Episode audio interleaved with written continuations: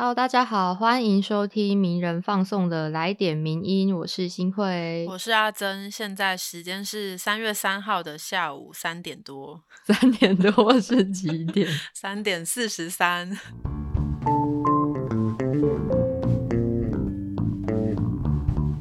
对，今天我们比较晚录音，然后诶要来回应一下，在节目开始前要回应一下最近几则的听众留言。对，就是我们上礼拜的最后一集博松在的那一集名人放送播出之后，有收到一些各式各样的留言。对，一口气我们在 Apple Podcast 上面至少多了四五则评分跟留言吧。然后，首先是有一位听友说这一集的录音有一点状况，对这边我们必须承认，就是的确是有一点状况。对，是呃技术上发生一些难以挽回的问题，所以会让这集的收音听起来会比之前几集的迷人放送更不清楚一些。但是我觉得应该是不影响大家听内容的程度。是，所以如果大家愿意的话，可以转成用喇叭听，或者是用，比如说你的电脑播出来之类的，可能会比用耳机听来的舒适一点。这样是，请大家多多见谅，谢谢。但我发誓之后 再也不会发生这样的事情，绝对会非常努力的顾好。对对对对，然后。结果下一则又有听友说录音清晰，表达很有逻辑，还是谢谢。可能他听到别集吗？对，就希望他也不要介意。之后那一集可能有一些状况这样。然后还有一位听友，我们觉得有点担当不起的是，他说：“嗯，我们做的登山主题，虽然我们不是专做登山主题的 p a c k a g e 但做登山主题都做得很好。”谢谢，谢谢。对，但我想这可能是因为之前博松对登山特别有见解跟经验的关系，所以也希望之后可以继续保持对这方面议题的关心跟一些呃深度。嗯，好，大概是这样。那如果听友们还有其他意见的话，欢迎到 Apple Podcast 或是社群留给我们，我们都会看到的。那我们今天第一篇文章要跟大家分享一个时事议题，是有关于早教的事情。对，相信大家应该这几天，不管你本身有没有关心，但是一定都有在新闻媒体或者社群上看到，就是这个桃园大潭观塘工业园区的中油第三天然气接收站，就是我们接下来会称它是三阶的这个案子。那这篇文章是我们的专栏作者蔡中月写的，大家有兴趣的话，因为其实这篇蛮深度的，资讯也蛮多的。如果大家觉得听得不是很清楚，也欢迎到我们网站上面搜寻。对这一篇，我们主要会针对就是在公投过程中有一些疑虑啊，或者是争议的部分来进行比较算是清楚的解说。好的，那整个事情其实是这个三阶案，它在二零一八年环评通过之后，其实都还是有很多的争议，持续到现在。那最近这些日子呢，因为环保团体发起了抢救早教的公投联署，那陆续就被一些政治人物还有永和人士宣传，使得这个相关议题在第二阶段联署结束之前，突然就要上了主流媒体跟社群平台，来到大家的眼前，然后引起非常大的关注。对，而且因为大家非常关注，所以其实在二月底的时候。他们已经宣布通过了安全的联署门槛，那很有希望就在今年八月的时候成为公投的题目之一。可是作者就觉得目前还有很多议题需要厘清的部分。那他作为多年参与守护早教行动的运动者，就希望可以借由厘清以下的争议，然后提出他的观点，让关心这件事情的听友们参考。那首先，第一个争议是有关于有人说，呃，这个三阶它已经避开早教了，所以根本不会影响。那对于这一件事情，这个论点呢，作者他认为说还是是会有影响的。那不过影响范围需要各方拿出一些科学证据来详细的检视。对，因为其实，在二零一六年以前呢，马政府时代原本是规划要盖二三二公顷的建设。那在二零一六年民进党政府上任之后，其实有跟一些民间团体会谈，然后定出了目前的这个二十三公顷的方案。那虽然比过去好很多，也不会有发生在要盖在早教上的情况，但是这个方案其实也是经济部提出的变更，当时民间团体是没有接受的。那没有接受的主要原因呢，主要是因为它虽然缩小了这个钙接收站的面积，但为了把天然气运进来，还是需要有一些外海的防坡体。那这个防坡体就会对整体的沿岸的暗流会有影响，甚至可能会造成一些凸堤效应，使得泥沙淤积在早礁区上面，那就会影响到很大范围，甚至扩及整周遭的这个关心早礁保育区。所以就有部分学者认认为说，这整件事情还是会对早教造成影响的。对，就是虽然它的面积真的大幅的缩小了非常非常多，可是学者认为说，还是有可能会对早教造成影响。那目前三阶在二零一八年的环评之后已经开始施工了，对早教又有没有带来直接影响？可以证明他们的推论呢？其实，在二零二零年，农委会曾经有发包委托学者再次对目前。水下的早教情况做研究，可是还没有完整揭露，所以作者才会认为说，还是需要各方的证据来证明这件事情。嗯，也有待我们继续观察。对，那第二个争议点呢，是有说法说替代方案迁到台北港的话，会非常旷日费时，所以不太可行。那对于这个迁到台北港的说法呢？作者认为说，政府应该要把资讯公开，然后评估各种替代的可能性，然后让大家参与公共讨论，让这个公共讨论有更大的空间。对，因为在二零一八年环评的时候，民间团体大部分其实都是认同要新建三阶的。但希望政府可以提出其他的替代选项来让大家评估。那当时中油其实说，如果要转移到台北港的话，需要十八年。可是呢，当时的环评委员，也就是郑明修研究员，是提出只需要四到五年。可是近期经济部又说需要十一到十三年。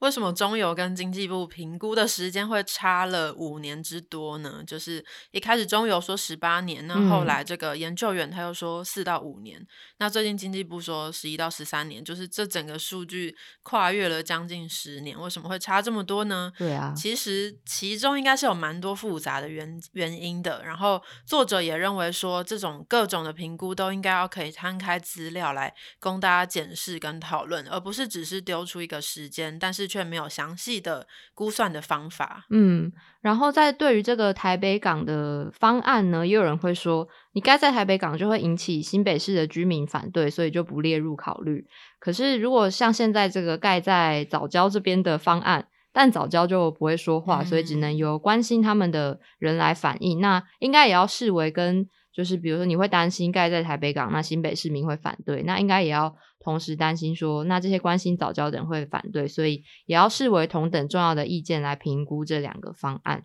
是，像当年早教的环评通过的过程，其实引起非常大的争议。那即使他现在通过了，那作者还是认为说政府。当时跟现在还是没有尽到这个沟通的效果，嗯，那他觉得趁这一次，应该至少要现在可以亡羊补牢，把三阶的各种替代方案都解释清楚，也让全部的人民都可以思考能源转型的各种其他可能方案。是的，那第三个争议是说，如果今天不盖三阶，会影响供电稳定。作者认为会增加供电风险，但不至于会到缺电的程度。因为三阶它是一个天然气接收站嘛，那预计是要供应给八号跟九号的燃气机组来发电的。本来预计是在二零二四年的时候会提供电力，那到时候它大概会占一点一 G 瓦的装置容量，加起来应该就会占二零二四年那时候整体电力的大概五到六趴。然后目前按照目前的规划的话，二零二四年的备用容量率是十七点二趴。所以如果假设我们到时候少了这两组扣掉之后，到时候的备用容量率会是十一趴左右。但其实从台湾二零一六年到二零一八年的备用容量率都是低于十一趴的，而且也没有发生发电不够导致缺电的状况。就是我们的行政院前院长林权，他甚至在二零二七年立法院总咨询的时候就说过，他说备用容量率七十七点二帕就够了。所以算下来，作者觉得他会说，呃，虽然会影响，但不至于缺电，就是因为算下来十一趴是完全足够的。是，而且他还有必须再重申一件事情，就是早教公投的领衔人跟推动的团体一直以来都是主张需要三阶，而不是完全的不要盖。嗯，只是他们认为不要盖在观塘早教丰沛的区域，就希望政府不要一直坚持这个方案，可以赶快发展一些替代方案的评估。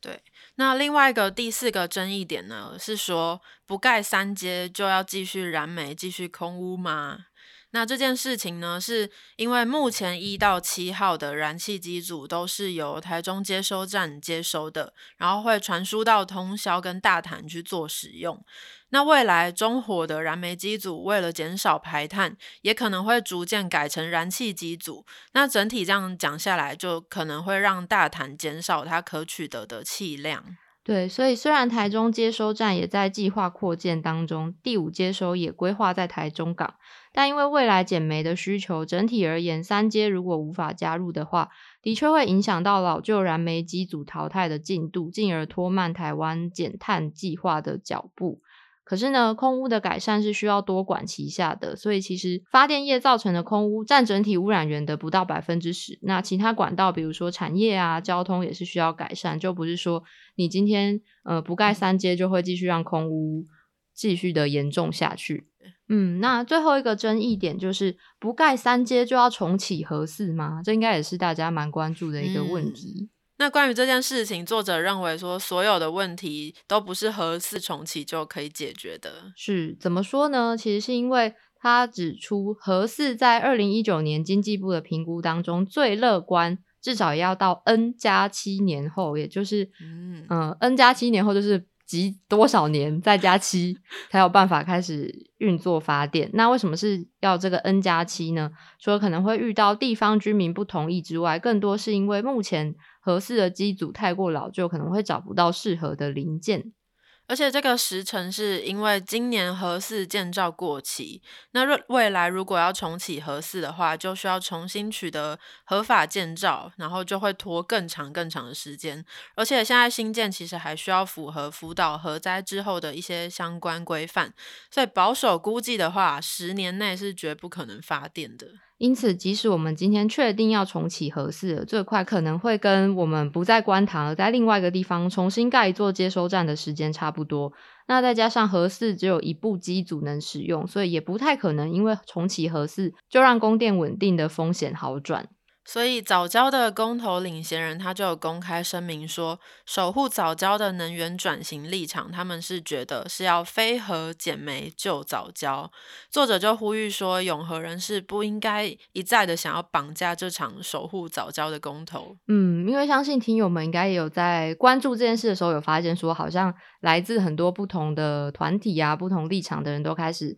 参与这个呼吁，要去联署守护早教。但可能大家也会觉得。风向好像很乱，不知道要怎么做决定。那这篇文章就是把一些非常复杂的资讯稍微整理出几个要点，然后让大家可以希望可以让大家更清楚的了解这个议题。对，可能在现在比较争议的部分去做一些厘清的话，有比较能够帮助大家在这次的议题上做出你的价值判断。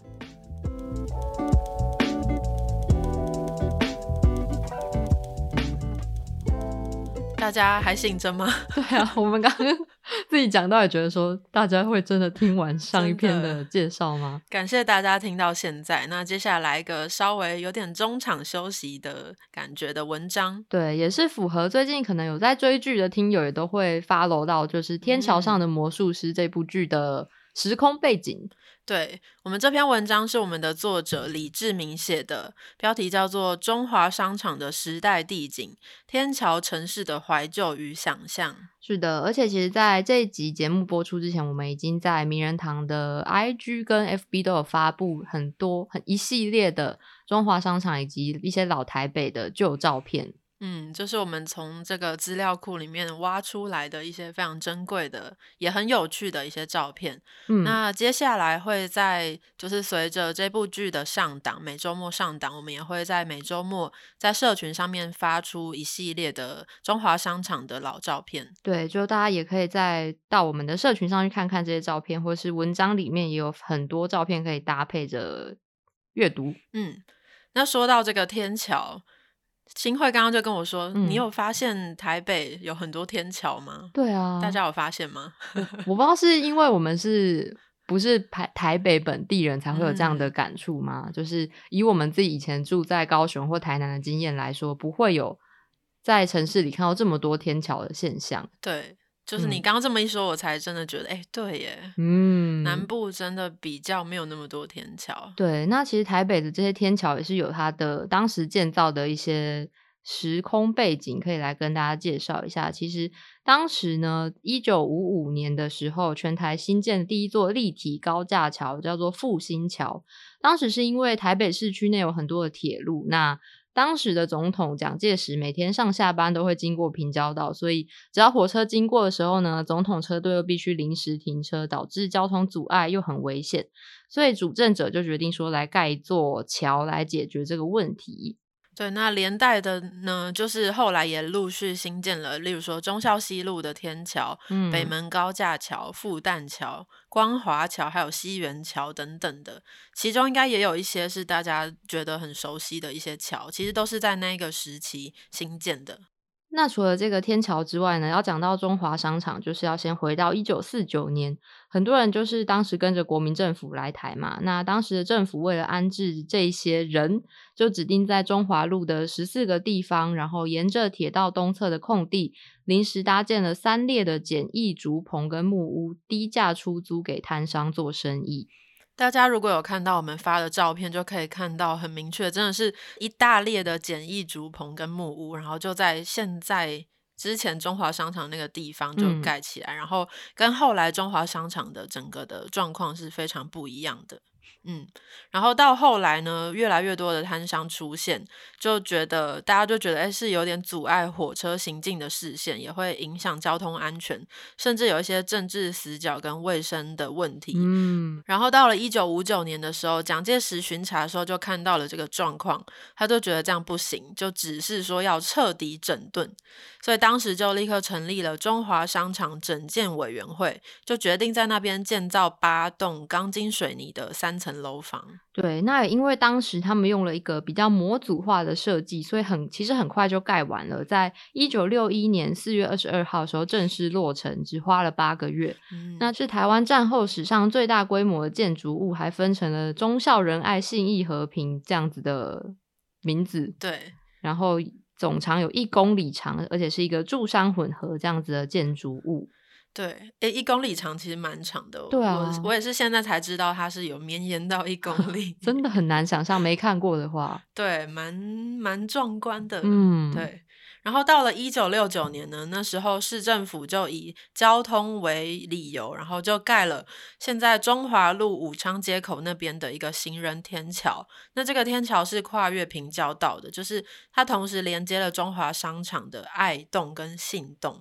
对，那到一九七一年又再盖了天桥，这次呢是连通了武昌、汉口、开封街，甚至还可以直通二楼，连贯了各栋商场。等于说，就是天桥的网络是自成体的，民众就可以完全不用什么等着过马路、等着过平交道，就可以在天桥上走到各个地方。而且也因为不受到下面的车流影响，所以桥上也聚集了很多摊贩，让整个西门町的人潮就变得更多元。大家如果无法想象的话，也可以再回去看一下我们发的 老照片，对，就真的有一种下面是车子在在移动，那上嗯面天桥上面有很多很多的人潮是各自就等于是平行的，嗯，下面是一个世界，上面是一个世界的感觉，就是有两个系统同时在运嗯作的感觉。对，非常的有趣。嗯，然后再继续讲到中华商场，它其实有八栋嘛，然后三层楼高，可以容纳的户数有一千六百四十四户，那平均两户呢，其实只有两平。那当时一楼是商店，二三楼是住家。虽然后来二楼几乎也都变成商店，那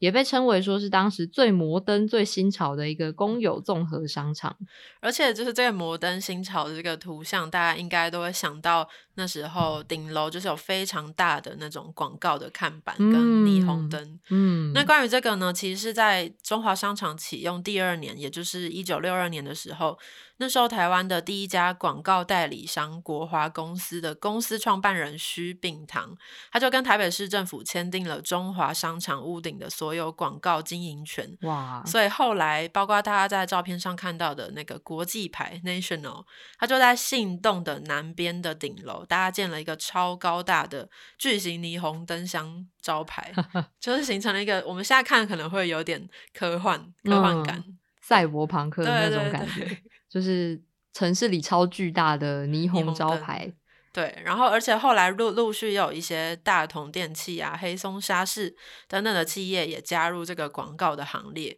就整个开启了台北的户外广告媒体的风潮。对，那这是白天的景象，其实到晚上之后，就是大家可以想象那个霓虹灯招牌都亮了，然后跟他们对接的一个新生戏院大型电影广告的霓虹灯呼应之下。就会有一种不夜城的感觉吗？就是银翼杀手的感觉吗？对，甚至我们还想说，是不是有点像当时经济之国的那个画面？对，就是都没人，但是那个招牌亮到一个不可思议的感觉，真的蛮科幻的。对，不过这些广告招牌呢，到后来因为它太大了，就是重量太重，让整个中华商场有点负荷过重，三楼的住户就开始出现一些漏水的问题，所以到了一九八五年就整个终止租约，所有的顶楼的霓虹灯都拆除了。对，那这边就是大概从当时天桥以及中华商场整个盖起来的历史做一个简。短的回顾，那其实，在战后六七零年代的中华商场，它不只是成为了台北蛮重要的观光景点，也可以说是当时台湾经济全面起飞的一个时代象征，有这样的意涵存在。那中华商场这篇文章其实它还有下篇，嗯，不过我们觉得就等到之后后续《天桥上的魔术师》上映。继续播下去，对对对，我们再跟大家分享下篇的其他资讯跟故事。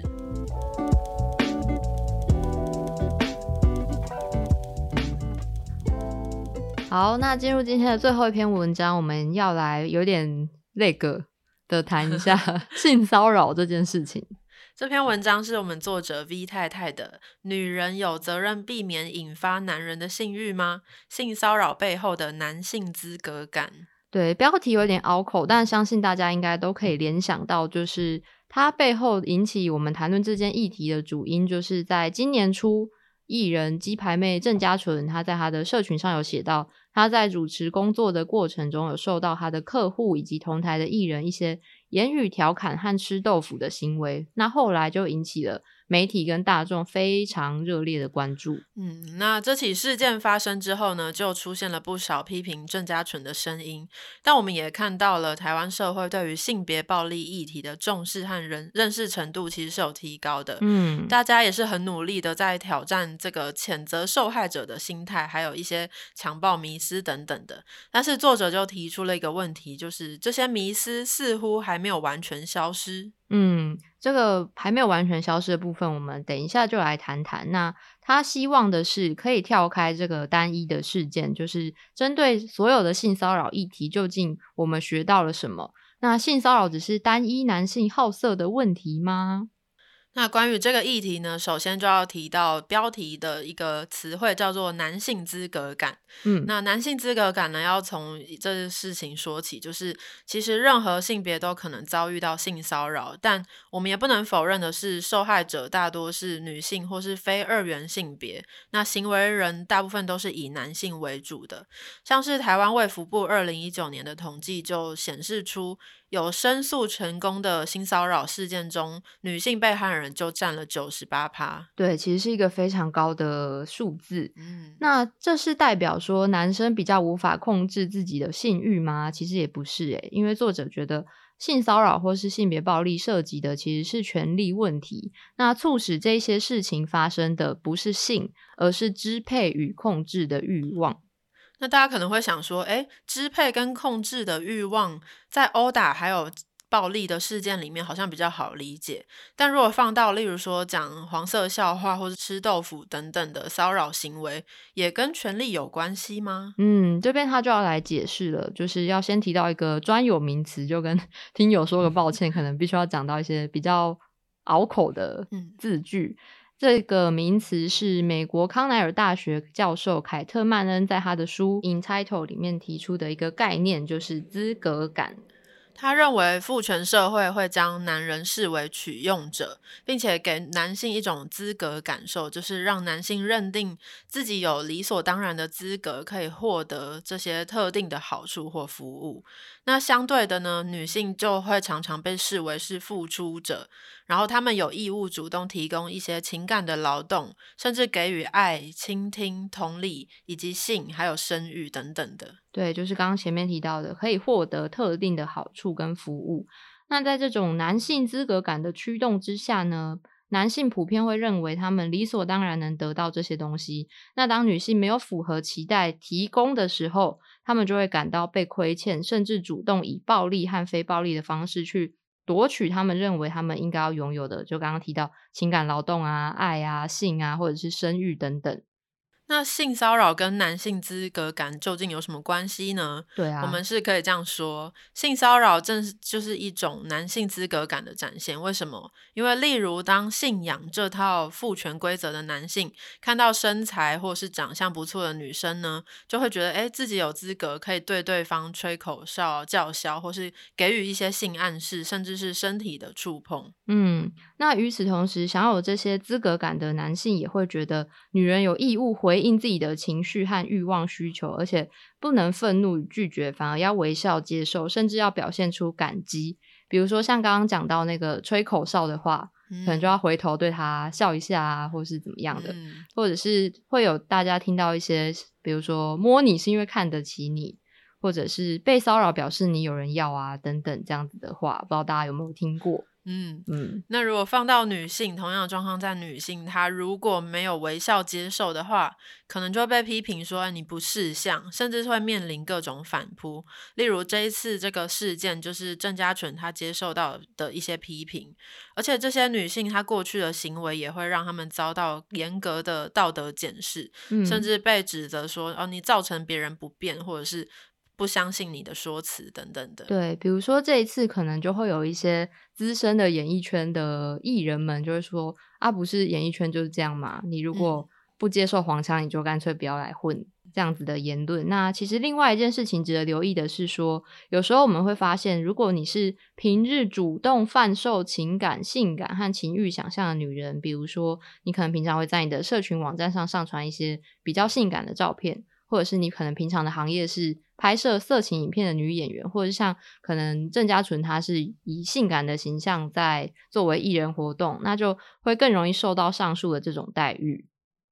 那最后呢？作者对于这件事情，他也有强调，他并不认为社会上的每一个男性都怀抱着所谓的男性资格感，嗯，因为每个人的角色地位也会因为他的种族或是阶级等等的其他因素而有所不同。而且现在其实也有许多男性是愿意反思自己的位置的。对我，我也蛮认同这句话的。是，就是不是说我们在今天讲这些议题是要跟大家说，哦，男人都是怎样怎样。就是其实其中也有蛮多人是愿意来反思说，哦，我们现在这个父权社会可能对男性跟女性各自造成了什么影响？那是不是对彼此有一些不公平的地方可以一起来讨论的？那重点就在于说，性骚扰不是单一色狼的问题，而是。建立在父权社会的整体权力秩序跟规范之上，所以我们在讨论的时候，可能除了检讨这个人的行为之外，也必须要反思说性别角色是怎么被建构的，还有建立在这些性别规范之上，专属于男性的所谓的资格感是怎么去伤害其他性别的人。嗯。就正如作者说的，就是我们应该要反思的，其实不是针对所谓个别男性，而是针对这整个社会的状况，嗯，去思考这样。对，那其实相关的内容我们之前也都分享过很多次了，就希望在一次一次的讨论之中，大家可以更了解说到底这个作者想要表达的内容是什么。那今天就是这三篇文章，其中两篇都比较重磅一点，嗯，所以我们在我们在分享的时候也想说，我们这样说的这么的复杂，究竟听众们、听友们听不听得懂呢？对所啊。以大家如果有任何听不懂的地方，或是任何建议，觉得我们哪里可以说的更白话，或是怎么样说会比较好的话，都可以分享给我们。嗯，我们也蛮希望可以继续透过来点名音跟大家分享名人堂的文章的，所以就欢迎大家继续给我们你的建议喽。那谢谢大家收听今天非常重磅的资讯到现在。对，感谢大家的收听，我们下周同一时间会再继续的跟大家见面，嗯谢谢大家，拜拜，拜拜。谢谢你的收听，更多内容请上名人堂网站。